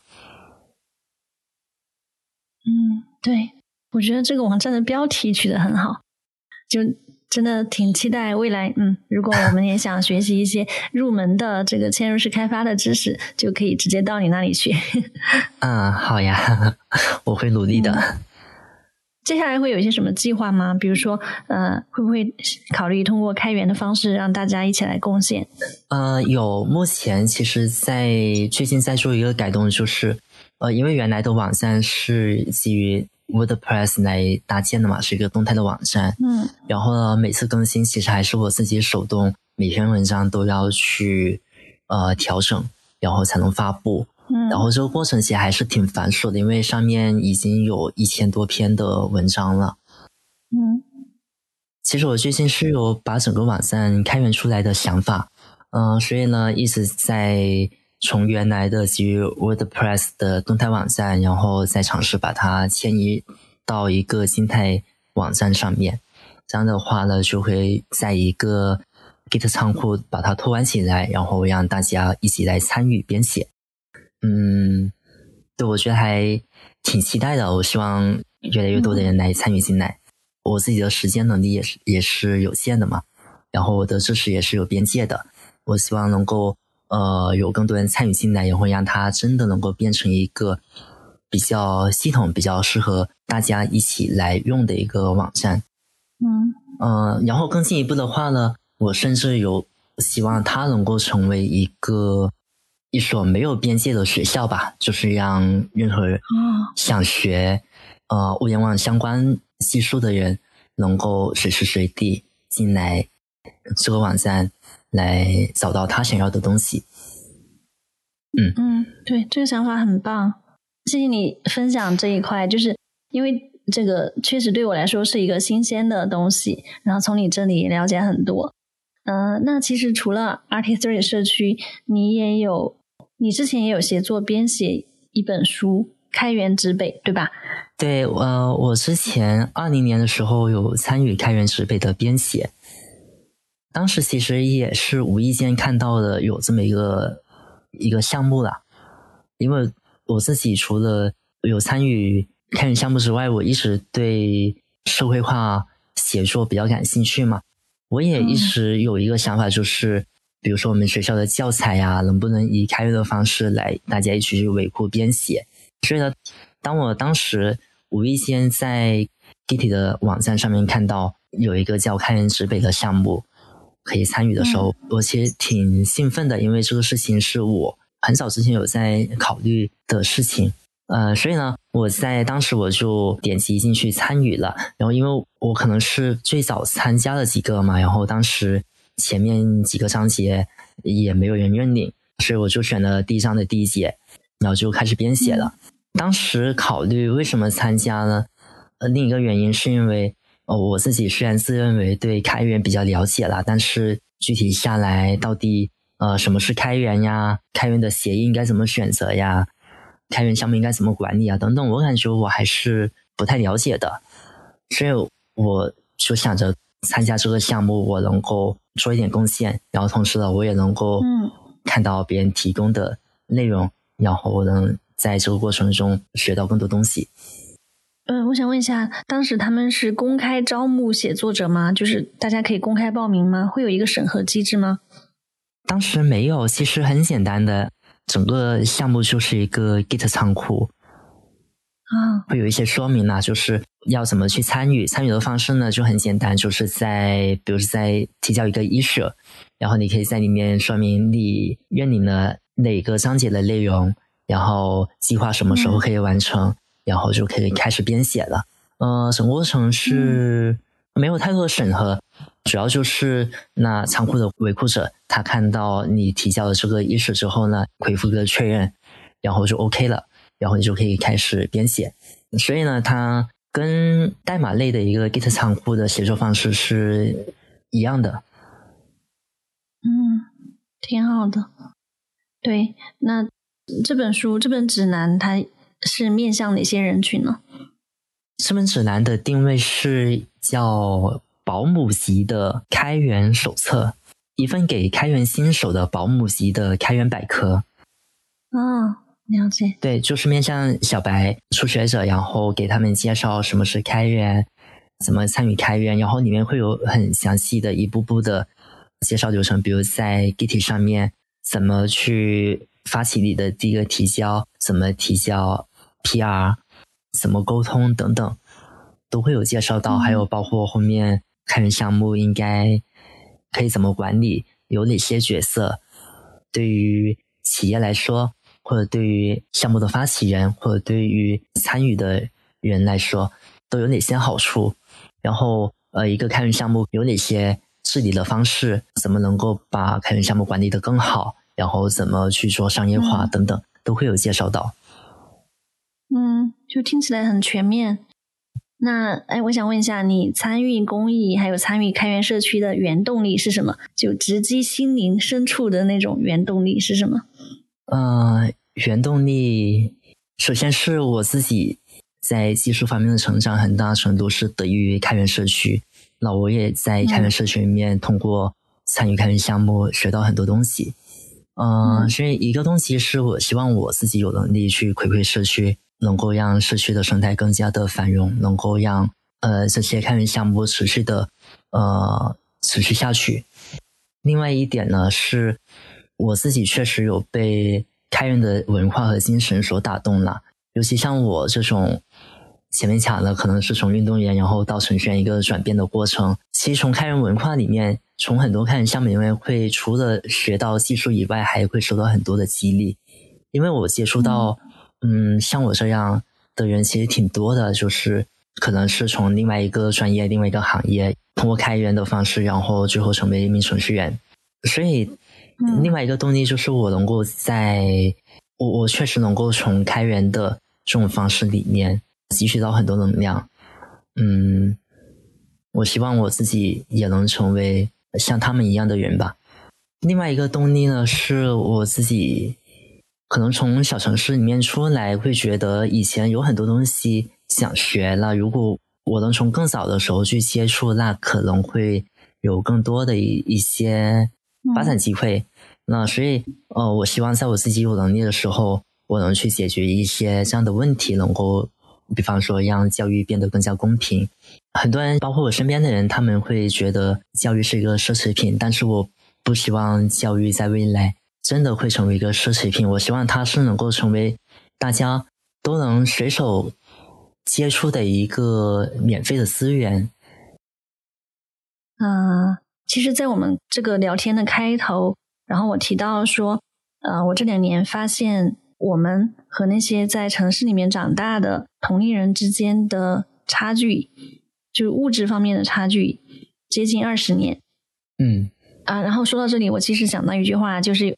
以前在互联网上看到一句话，叫“我奋斗了十八年才跟你坐在一起喝咖啡 ”，但是最近两年我开始整体的回顾，原来我跟在城市长大的同龄人之间的差距不只是喝咖啡，还有有没有去过少年宫，什么时候开始逛超市，了解了一点点社会分工，嗯，什么时候拥有第一台电脑？像你刚刚说，哎，你你是什么时候开始拥有第一台电脑？呃，上大学。就高考高考完之后，对，啊哦，我是大三的时候，然后还包括在高考填志愿的时候，有没有了解现代社会如何？呃，就是一些了解现代社会是如何运转的人们来告诉我们哪个志愿未来可以做什么工作。你填志愿的时候，你会去，你多少会去看，哎，嗯这个专业未来是要培养什么全方位的复合型人才？可能我们看的是同一本很大的册子啊，嗯也许现在的那些孩子就填志愿的时候还看那个册子，但是但是我没有看那些东西，我也不知道，我很迷惑。就选专业的时候也是我自己决定的，因为我从初一开始就学英语，嗯初一开始学英语那个成绩就一直很好，嗯然后我本来完全没有必要花大学四年再去读这个专业，但是就是因为身边没有人给我那一点很必要的引导，我不知道我可以选什么专业，不知道说，嗯、这个选专业以后可以做什么工作，所以就是你看这个差距，我们并不是只是去弥补喝咖啡的这个差距，我们是要花很多年去弥补，而且靠自己不断的去打破边界，就像你前面讲的，你去参加一些公益的活动，然后去。呃，就认识到，诶，程序员圈子以外的人们，他们是怎么去办一些活动的，对吧？就是嗯不断的打破边界，嗯，提升自己的认知吧。所以我觉得教育真的太重要了，就是它能够让我们看到更大的世界，而且我觉得这是解决很多社会问题的关键，包括你刚刚说的环保问题也好，对对还有现在我们当下社会割裂，然后产生的很多的问题，嗯这就是我投入这些工作的一个动力吧。对，所以我觉得 FreeCodeCamp 真的是一个很好的平台，在做非常有意义的事情。然后我也希望我能向你们看齐。现在我感觉我的职业目标已经达成了，所以嗯我希望我接下来的状态不再去考虑赚钱的事情，可以花更多时间去做我想做的事情。嗯，你想做什么样的事情？你追求什么样的状态？我追求比较，呃那首先是一种比较自由的状态了。嗯比方说，我可以选择自己，我可以不用呃每天去办公室，每天去面对各种各样的需求，然后呃、去解释各种各样的问题，去开各种各样，嗯，我觉得可能没有太大意义的会议。我希望我的每一天会活得更加有价值吧。对我，我希望我能够在一个比较自由、比较自洽的状态下面去工作、去产出、去实现自己的价值。啊、这是我追求的一个目标。嗯，那回顾你学习编程、从事开发工作的整个过程，有没有什么是你希望一开始就有人告诉你的？然后这些内容也可以给我们更多想要进入这个领域的人们参考。嗯，因为回顾我自己的历程，我觉得是走了挺多弯路的。比如说，呃，我自己的一个运动生涯花了比较多的时间，但也不是说它没有价值，因为我确实在在那个过程当中，我的身体更加强壮了，我的自我的控制能力更强了。我当时是球队的队长，会跟每个队员去沟通，在里面培养了一定的领导能力。嗯就我希望有人告诉我是要更早的去认识你自己，去了解你自己，知道你自己是怎么样的一个性格呀，知道你自己对什么东西感兴趣。当然，这个认识自己这个过程其实非常漫长。我的建议是不断的突破自己边界，不断的接触各种新事物，来去看你对它是否感兴趣。我在过去的话会花了很多时间来去认识自己、了解自己这件事情上面，嗯所以我希望未来的朋友可以更早的去问问自己，到底自己喜欢什么样的东西，啊、自己是一个什么样的人，想做什么样的事情。当然也不能光想哈、你还要去行动，你还要不断的去触碰，不断的去扩展，然后找到那个你真正想做的事情，然后坚持的做下去。我觉得这就很酷。嗯我前面讲的，其实我前面的算是两段创业经历吧，我觉得不够自洽，嗯是因为我自己没有找到这种状态，就是有一个事业是我真的很想去坚持做下去的，我并没有找到这种状态。我可能更多只是因为，啊、我想停下来去探索，或者是因为有朋友想创业，然后我跟着他一起去创业这种状态。未来世界会变化更加剧烈，会更加的动荡。所以我希望会有越来越多的人能够更勇敢的踏出去，去探索，去找到这个世界一些新的事物、新的方式。对，呃，能够创造更多新的东西，去活出自己人生的精彩吧。嗯，对，就像你认为自己是一个 maker，然后你身上我很喜欢的一点就是 learning by doing，就是 f r e c o Camp 所提倡的一个学习方式，也是你刚刚提到说。不是光想，然后要要去实践嘛，对吧？嗯，通过实践发现这个世界，然后在我们跟这个世界交互的过程中，也发现我们自己是什么样子。对，这个是不是我们深夜聊天的一个回馈？聊到最后还是可以走心。嗯，那在你的人生旅程中，有没有一条持续指引着你的座右铭或人生信条可以分享一下呢？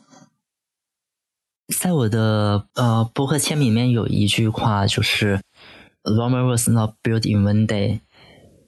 嗯，罗马不是一天建成的，冰冻三尺非一日之寒。我希望能够通过这句话来告诫自己，不要太过于浮躁，能够把心沉下来。比如说，在学习编程这条路上，能够多花点时间去钻研。嗯，你看前面我讲我这个运动经历。但其实，在我想往这个运动员方向发展的之前，其实我是一个运动不那么出彩的一个人。我小学的时候，我其实四百米跑步我是不及格的一种状态。嗯，我后来我发现，我能够通过短短几年的训练，然后我能够从一个运动小白，然后变成一个别人眼里的运动健将。当我决定当程序员的时候。其实我也相信，我能够通过几年时间，然后让自己变成一个呃优秀的程序员。有一句话是：人们总会高估自己一年能做的事情，却往往低估自己十年能做的事情。嗯，对，对，就像我们做一个网站一样，前面几年可能它的流量都非常的低，但是我们坚持做下去，它就有可能成为我们心中想象的那样一个网站。我不知道 f r e c o Cap 是不是也有经历这个过程？哦 f r e c o Cap 也快十年了吧？对，现在已经进入第十年。然后一开始的话，就是 Quincy 他其实有分享，有在一些文章或者是播客采访中或者视频里面分享最初的那些阶段，在三十多岁的时候自学编程，然后肯定会有一段沉寂的过程，对吧？对，就有一个统计，就我们人生积攒的财富。那我们以四十岁为分界线的话，米娅，你觉得人生的财富有多少是四十岁以后赚到的？我希望我四十岁的时候可以可以停止赚钱，然后去读书，去做自己喜欢的事情。所以我希望四十岁之前都赚到吧。对，这是一个美好的愿望。但是沿着你这个问题，我想可能是想讲说，嗯，我们在前四十年都做好积累。四十岁之后，我们去赚更多的财富。嗯，但是我对这个财富、财务自由的要求比较低。嗯，也，嗯，你可以讲讲你的想法。嗯，就是呢，据统计，大多数人百分之八十到九十的财富是在人生四十岁以后才赚到的。所以我的意思是，因为国内的程序员生存压力比较大，然后也会面临更多的风险。但我想告诉大家，就是。我自己是不太担心三十五岁危机，主要是我觉得我自己本来就是一无所有的来到这个世界上嘛，对吧？然后也是突然之间决定做程序员，然后发现还好像还做的挺好的。我在职业当初我给自己定的目标是要成为一个架构师嘛，然后我突然发现我现在已经达成了我的目标了，那所以好像也没有什么遗憾了。所以我想告诉大家。很多人会比较焦虑嘛，我希望大家能够保持一种松弛感吧，能够更乐观去看待我们自己的职业生涯。无论当不当程序员，那我想我们也会一直写代码，也会一直为开源做贡献。嗯，那人生也会有更多的可能性。嗯，那谢谢分享这么多丰富有趣的经历，还有你这么多真诚的想法，已经给了我很多的启发和激励。我相信。啊，也会给我们更多的听众启发和激励。谢谢。好，谢谢米娅。好，拜拜。拜拜。谢谢收听，希望你喜欢这期节目，期待你把节目分享给更多朋友。下周见。